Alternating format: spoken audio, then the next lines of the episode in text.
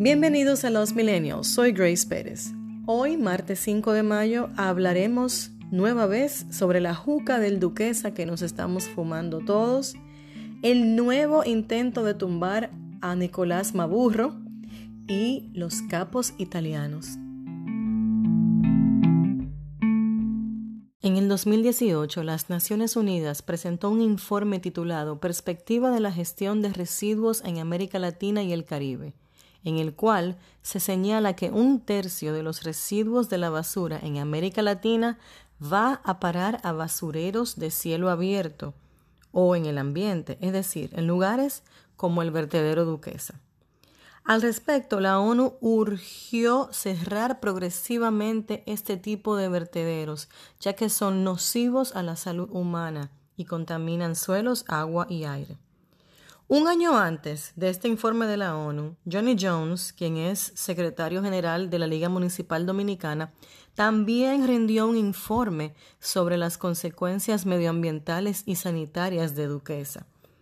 El Duquesa es un tópico que da para hacer, no un podcast, no, un documental. Primero está la urgencia de solucionar rápidamente el problema de la humareda para así evitar enfermar a los que el COVID-19 no ha agarrado y cuidar a los miles de infectados que están en sus casas. Imagínense tener dificultad para respirar y encima estar respirando humo. Esto es grave y desesperante. No obstante, la urgencia de la humareda solo pone en evidencia la hipocresía de las autoridades. Si leen el informe de Johnny Jones en 2017, verán que un 51.6% de las personas cuyos hogares se encuentran en un perímetro de 3 kilómetros del Duquesa aseguran haber sido afectados por problemas de salud debido a las actividades del vertedero. El problema de Duquesa no es nuevo, tiene décadas afectando a personas de bajos recursos, quienes aparentemente no importan, porque mientras la humareda no afecte al polígono central, nos damos licencia para ignorarlo. Estamos de acuerdo con la necesidad de iniciar una investigación que descubra el origen del incendio de la semana pasada pero si de veras nos importa el daño que causa Duquesa, lo correcto será buscar alternativas más eficientes que verter todo a cielo abierto para que terceros le paguen 350 pesos al día a buzos que recolecten material reciclable y hacerse de millones. Según el portal del Ayuntamiento del Distrito Nacional, no existen datos concretos sobre la cantidad de buzos que operan por la ciudad recolectando desechos sólidos pero tampoco es posible determinar cuánto dinero estas personas generan con nuestros desechos. Lo que sí sabemos es que la manera en que se manejan nuestros desechos es ineficiente en sí misma, pues los buzos, en búsqueda de objetos para vender, abren fundas de basura, provocando además contaminación visual en la ciudad. Por otro lado está nuestra responsabilidad individual, los ciudadanos. Es muy fácil para nosotros en los millennials decir que la República Dominicana debería tomar el ejemplo sueco, un país donde la basura escasea y han tenido hasta que importar basura para utilizarla como energía. Suecia recicla 99% de sus desechos y está a punto de convertirse en una nación libre de desechos, 100% sostenible. Ahora bien, si importáramos los líderes suecos a la República Dominicana, nuestros problemas no se solucionarían, porque dominicano soy. Y como en tantos otros casos, el reciclaje comienza en el hogar. Personalmente les digo, en mi casa hay tres zafacones. Uno en la cocina para los desechos orgánicos, que se saca diariamente, y otros dos en el área de lavado para plástico, papel y vidrio. Eso nos permite depositar nuestros desechos como lo indican los zafacones que fueron instalados en las principales vías del Distrito Nacional. No obstante, dense una vuelta por el Parque Mirador Sur, porque, claro, David Collado fue el alcalde de Lopopi. Pero en ese parque, que está muy limpio, más iluminado, lleno de zafacones propiamente clasificados, lo cual no sirve para nada, porque la gente no ve zafacones dedicados, la gente ve tres zafacones en los cuales pueden tirar la basura como le dé la gana. Y así somos, alérgicos a pensar.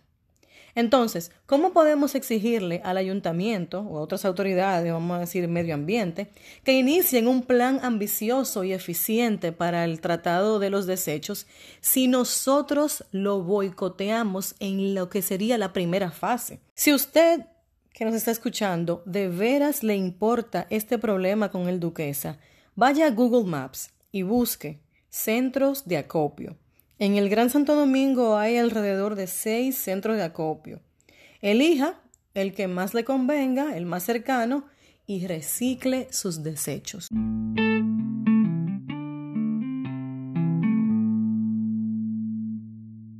En el plano internacional, en Venezuela se ha armado una flatulencia. El desgobierno de Maduro y sus fuerzas de seguridad frustraron lo que se denominó Operación Gideon, en la que se planeaba infiltrar Venezuela desde Colombia y entrenar a venezolanos para derrocar el madurismo. Según reporta la AP, Maburro capturó a 13, se la envió a 8 y de los 13 hay dos que son ciudadanos estadounidenses empleados de la compañía Silver Cup basada en Florida, cuyo dueño es un veterano estadounidense quien según CNBC ha confirmado que esos dos capturados son estadounidenses y se ha adjudicado la autoría de la operación Gideon. En RD tenemos los narcos, capos de capos. En Italia está la mafia, lo que todo el mundo sabe, pero nadie habla de eso. Italia, al igual que España, es un país cuya región sur es más pobre y menos industrializada. Por ello, en ciudades como Nápoli y Palermo, la gente está pasando hambre en el primer mundo.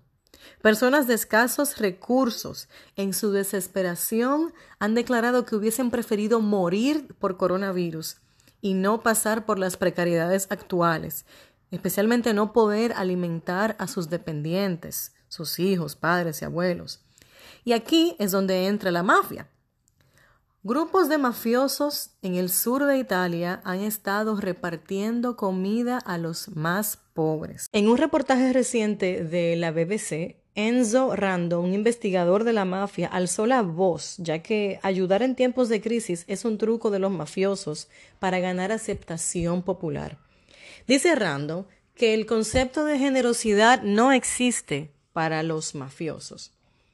Muy acertado el análisis de Enzo Rando. El problema es que si el Estado no cumple su función, siempre aparecerán vigilantes que tomarán el poder en sus manos solo para luego ser juzgados más duramente que el Estado que no hizo nada.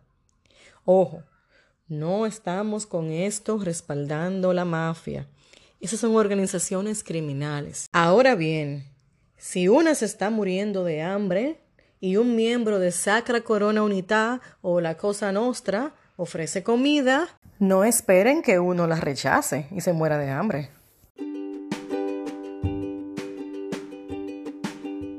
Y eso es todo por hoy. No olviden compartir este podcast, darle like y suscribirse donde sea que lo estén escuchando. Soy Grace Pérez.